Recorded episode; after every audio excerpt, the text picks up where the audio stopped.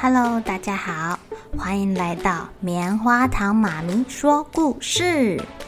我是棉花糖，很高兴在这里跟大家分享一些好听好玩的故事。偷偷预告一下，每个礼拜五啊，棉花糖妈咪会跟大家讲一系列的原创故事。身体大公司要告诉大家，我们厉害的身体是怎么运作的哟，千万不要错过了。也欢迎小朋友在听完故事后，把你想到的画面给画下来。棉花糖妈咪会把它放在粉丝专页上面，让更多小朋友可以分享你的创意哦。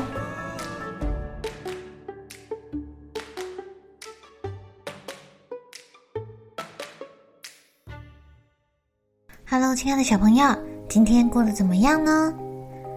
昨天呢、我们讲到大象巴巴跟他的太太去度蜜月。结果，他们搭的热气球在海上失事了，掉到一个岛上。诶，最后啊，大象巴巴居然出现在了马戏团，他在马戏团里吹着小喇叭，帮他的太太塞莱斯特伴舞。哦，他们怎么会跑去那里呀？看来是被船长卖去马戏团的吧。有一天呢、这个马戏团来到了一座城市。这座城市，爸爸觉得很熟悉耶，那好像是他当时小时候的时候遇见他朋友老夫人的那个城市啊。这天晚上，趁着团长费南多在睡觉的时候。爸爸跟塞莱斯特逃出来了，他们想要再去见见老夫人一面。爸爸好想念她，老夫人可是他的大恩人呢。爸爸轻易地找到老夫人的家，按了按门铃。老夫人从睡梦中惊醒，这么晚了，谁在他家楼下按门铃啊？他走到阳台问：“是谁在那儿啊？”是我们，是我们。巴巴和塞莱斯特回答：“哇，老夫人好高兴哦！她本来以为再也见不到自己的好朋友了。巴巴也是。老夫人向他们保证，他们再也不用回到马戏团了，而且很快就可以回到大象国见到他的朋友们了。这天晚上，老夫人给塞莱斯特一件睡袍。”也给巴巴一件睡衣，他们两个好像人类哦。没错，他们还睡在柔软的床上，一夜好眠。第二天，他们两个醒过来，还在床上吃着早午餐哦。毕竟他们还没有摆脱这趟冒险旅程带来的疲惫，睡得比较晚。但马戏团的人发现大象不见了。有小偷！有小偷！小偷偷了我的大象！可恶！可恶！费南多很生气，大象可是他花钱跟船长买来的呢。小丑们四处寻找，小可爱呀！大小小可爱们，你们躲到哪儿去了？大象这么大只，教他们小可爱。巴巴跟塞莱斯特是不会被抓到的。他们跟老夫人呐，乘着车前往车站去了。他们需要回大象国。不过在这之前呐，他们在老夫人家休息了好几天，而且还去山中呼吸新鲜空气，顺便去滑雪哦。哇哦，大象滑雪应该很刺激吧？感觉重力加速度会超快的。现在他们收好滑雪板。哎呀，跟这座雪山说拜拜了，搭上飞机准备要回家了。哇，大象巴巴跟塞莱斯特都穿着人类的衣服，从背后看过去，就很像两个魁梧的人类跟一位瘦弱的老太太嘛。老夫人陪伴着他们，巴巴邀请老夫人跟他们一起走，他们想要跟老夫人介绍他美丽的国家，那儿。可以听见鸟儿唱歌，还有广大的森林哦。可是，等到他们回家的时候，巴巴跟塞莱斯特惊讶的说不出话来了。他们美丽的家园呢？剩下几棵被压得稀巴烂的树。他的朋友呢？没有大象，没有花儿，没有小鸟，只有被破坏的国家。巴巴跟塞莱斯特难过的掉眼泪。老夫人能理解他们的悲伤，陪着他们两个一起去寻找大象群们。哎呀，巴巴终于找到大象们了，究竟发生什么事情啊？哎呀，犀牛们跟我们宣战了。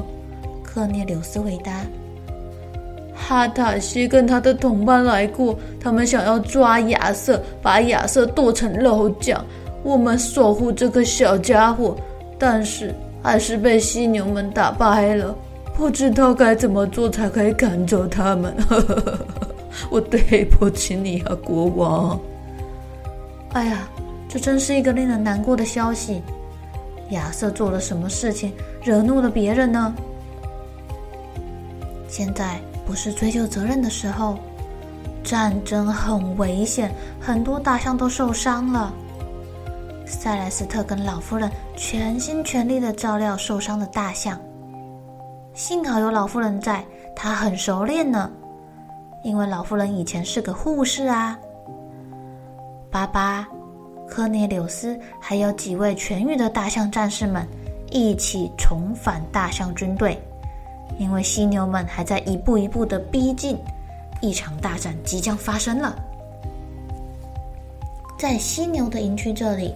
战士们一边等待着指示，一边想：“哈哈哈哈！我们只要再攻打大象一次，战争就会结束了，我们就可以回家了！”哈哈哈！爱记仇的哈塔歇还跟他的朋友帕米尔将军说：“他们很快就可以拎着年轻国王巴巴的耳朵，然后处罚调皮鬼亚瑟了。”在大象的营区这边，国王回来了。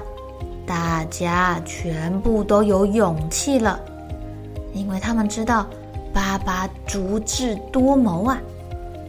巴巴有个好主意，他替最高大的战士化妆，把他们的尾巴画得红红的，而且啊，在尾巴旁边，也就是屁股上，画上两个吓人的大眼睛。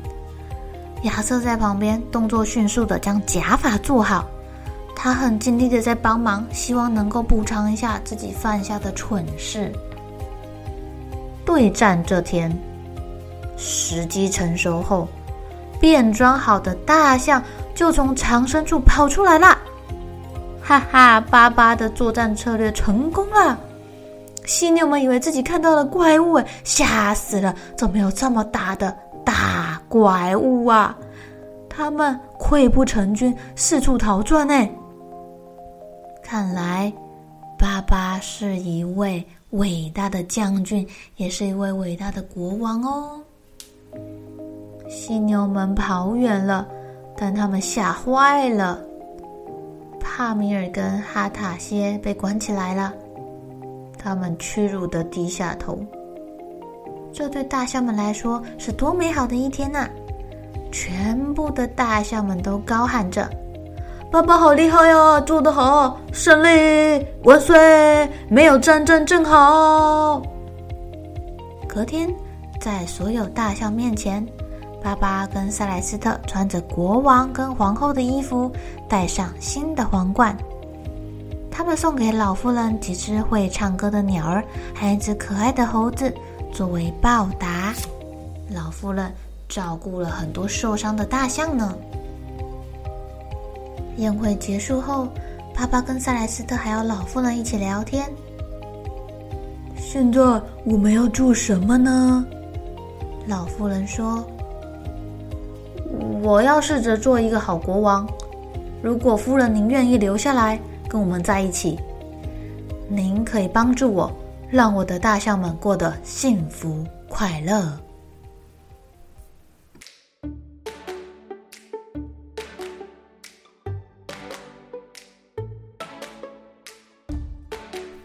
亲爱的小朋友，爸爸很聪明哎，这招不战而胜，根本就没有让大象受伤，真的是太厉害了。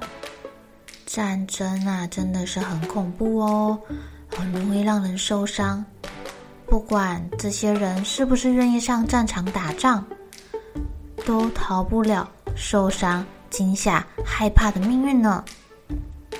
希望地球上每个人的心都感觉很幸福，这样一来就不容易有战争出现喽。对了，你们知道这个巴巴的故事是怎么产生的吗？诶，据说啊，故事的雏形。